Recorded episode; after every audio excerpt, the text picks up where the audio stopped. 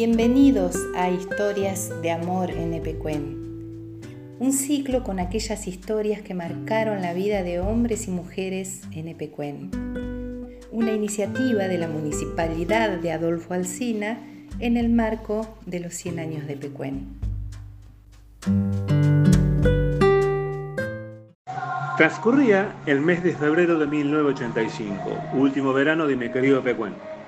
No había siesta, pues el calor de la tarde invitaba a caminar por el terraplén. Siempre con la esperanza de encontrar a aquella turista, posiblemente hija, nieta de, gente veraneantes de, llegados por lo general de Buenos Aires, o tal vez de la zona. Y aburridas por el poco trajín del lugar.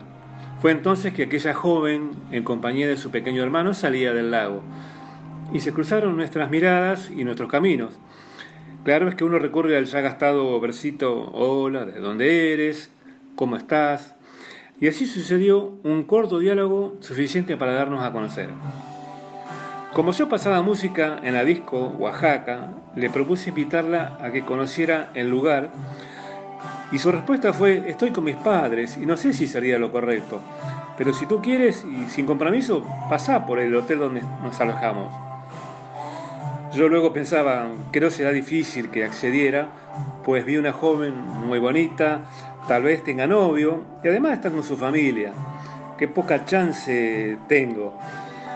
Ese viernes, poco antes de abrir Oaxaca, paso por el lugar indicado y no fue menor mi sorpresa al ver aquella morocha de pantalón blanco y una blusa tan bonita esperando por mí. Fue una noche como tantas en la disco con mucha gente asistiendo a bailar. Yo con su compañía en la cabina, feliz con mi trabajo y ella asombrada con la belleza del lugar. Ambos teníamos no más de 22, 23 años. En un momento abren las ventanales y apreciamos el naranja del amanecer, el plateado del, del lago y los flamencos con sus colores rosados que justo volaban al ras del agua. Un compañero de trabajo luego me suplanta para que pueda acompañarla a su hotel. En el trayecto nos sentamos a orillas del lago a disfrutar del amanecer. Tal vez eso permitió que fuera posible un beso entre nosotros. Sí, simplemente un beso. Nos despedimos para vernos por la tarde, pero ya no hubo tal encuentro, pues en el hotel la tarde siguiente me comunicaron que esa familia había dejado el lugar. Habían regresado a su ciudad. Por mi parte, seguí con mi rutina tardes de pileta, laguna y preparando los discos que yo utilizaría en los fines de semana siguientes. Así pasaron algunos días cuando el cartero golpea mi puerta con una correspondencia a mi nombre. En esa carta decía, Oscar, me gustó conocerte, es muy bello el lugar donde vives, donde trabajas también, es muy bonito. Mis padres debieron regresar muy rápido por trabajo a nuestra ciudad. Yo te voy a enviar esta postal, que es mi lugar favorito en el mundo. Esa fotal era de Claro Mecó. Luego supe de las cercanías de ese lugar con su ciudad, con Tres Arroyos. Cierto día no supimos más uno del otro, y así pasaron los meses hasta que sucede en noviembre lo, lamentable, lo triste, se inunda Pecuén. Siempre he tenido amigos muy queridos allí, Muchos de ellos comerciantes, algunos de ellos habiendo perdido casi todo, no quisieron perder lo último que le quedaba, que era la esperanza de comenzar de, cero, de nuevo en otro sitio. Así es que me proponen, los acompañe para que mediante mi otro oficio de pintor de carteles, yo pueda pintarle las letras en sus negocios. Cuando me dicen que el lugar elegido es Claromecó, mi sorpresa, mi sorpresa fue grande, pues recordé aquella postal enviada por Liliana. Allí fuimos a instalarnos ese verano del 86. Pinté a mis amigos e hice muchos clientes nuevos. Conocí el mar y esperé ansioso llegar al fin de semana para encontrarla a ella en algún pub o boliche bailable. A ella que supo dejarme esa chispa de esperanza meses atrás. Esa noche de sábado vestí lo mejor que tenía y salí a noche de Cronomeco ya observando en los pubs el nivel de chicas bonitas una más linda que otra. Me dije, qué poca chance de éxito para este campechano de Pecuén. Yo tenía cero contacto para dar con ella. Más aún pregunté a una chica si conocía a una tal Liliana y di su apellido. Su respuesta fue creo que sí, creo conocerla y debe estar con un grupo de amigas. Bueno, fui a la disco de allí con la esperanza de encontrarla, pero nada.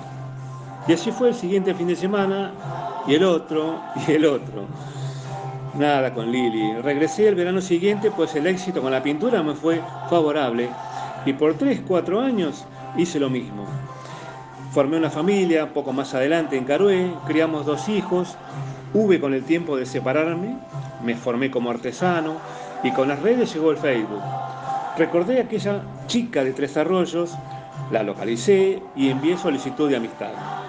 Supe luego que ella, al verme en mi portal un pelirrojo, algo le vino a la memoria y me aceptó.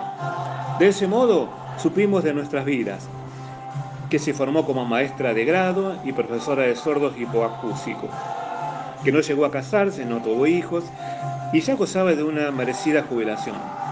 Sacamos cuenta que hubieron de pasar 34 años y que sería oportuno, teniendo en cuenta mi condición de artesano, que podría probar suerte en una fiesta provincial muy importante que sucede allá en Tres Arroyos, la fiesta del trigo. No me demoré en preparar mis artesanías y mi vehículo y en ese marzo de hace cinco años atrás tomé la ruta. Ya había promesa de encuentro, era otra cosa. Y llegó el momento, nos vimos de lejos y corrimos por ese abrazo quedado pendiente tanto tiempo atrás. En ese abrazo nos llegó a la memoria aquel amanecer y ese beso furtivo en la costa del lago de Pehuen. Ese fin de semana en la fiesta trabajé exitosamente como nunca. Liliana nos, se quedó en mi puesto colaborando en las ventas. Me presentaba a sus amistades y al cabo de ese fin de semana, cuando todo termina, yo preparando para el regreso, llega la frase de ella. Oscar, en unos días más será Semana Santa y pretendo volver a aquel lugar donde vacacioné con mi familia. A mi padre, que ya no lo tengo, sería hermoso recordar lo vivido con ellos. ¿Me esperarás? Ya se imaginan mi respuesta.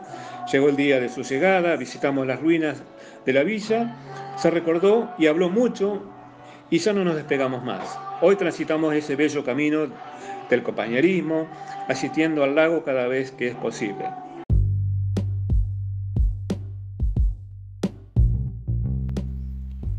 Gracias por escuchar esta historia y seguí disfrutando del ciclo.